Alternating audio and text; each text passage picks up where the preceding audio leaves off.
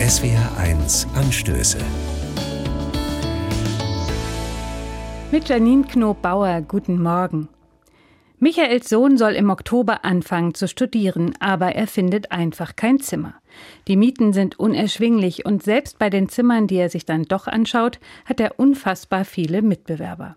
Damit er trotzdem mit dem Studieren beginnen kann, hat Michael nun auf einem Campingplatz einen Stellplatz gemietet. Sein Sohn wird die erste Zeit wohl im Familienzelt wohnen. Michael macht sich Sorgen, aber er ist auch wütend. Er ärgert sich über die Mietpreise, er ärgert sich über eine Politik, die oft die jungen Menschen nicht im Blick hat. Er ärgert sich und weiß manchmal nicht wohin mit der Wut und den Sorgen. Wie geht man mit Sorgen um? In der Bibel gibt es einen Rat, den ich hilfreich finde. Da steht, alle eure Sorgen werft auf Gott. Das ist ein sehr dynamischer Umgang mit den Sorgen. Man soll sie packen und auf Gott schleudern. Ich stelle mir das sehr befreiend vor und deshalb schlage ich Michael vor, dass wir das gemeinsam machen könnten. Nun sind Sorgen ja nichts, was man wie einen Ball in die Hand nehmen kann und werfen.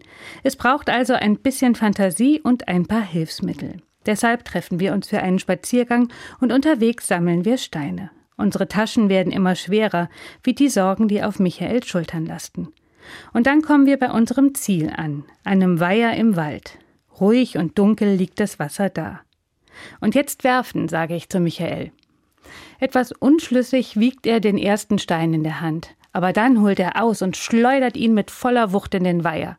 Es platscht gehörig und das Wasser wirft Kreise und Wellen. Zack, der nächste Stein folgt. Und ich mache jetzt auch mit und so pfeffern wir Stein um Stein in den Weiher. Am Ende sind wir ganz schön außer Atem, aber auch irgendwie befreit. Es hat gut getan, diese ganze Energie rauszulassen.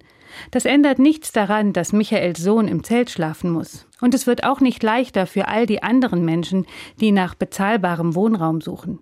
Aber es ist gut, ein Ventil zu haben und auch eine Adresse für die Wut und die Sorgen, ohne dabei jemanden zu verletzen. All eure Sorgen werft auf Gott. Und was macht Gott jetzt mit all den Sorgen? fragt Michael zum Schluss. Ich weiß es nicht genau. Aber als ich mich noch einmal umdrehe, liegt der Weiher wieder da wie zuvor, ruhig und dunkel. Er trägt sie, sage ich, damit du das nicht allein tun musst. Janine Knobauer, Mainz, Evangelische Kirche.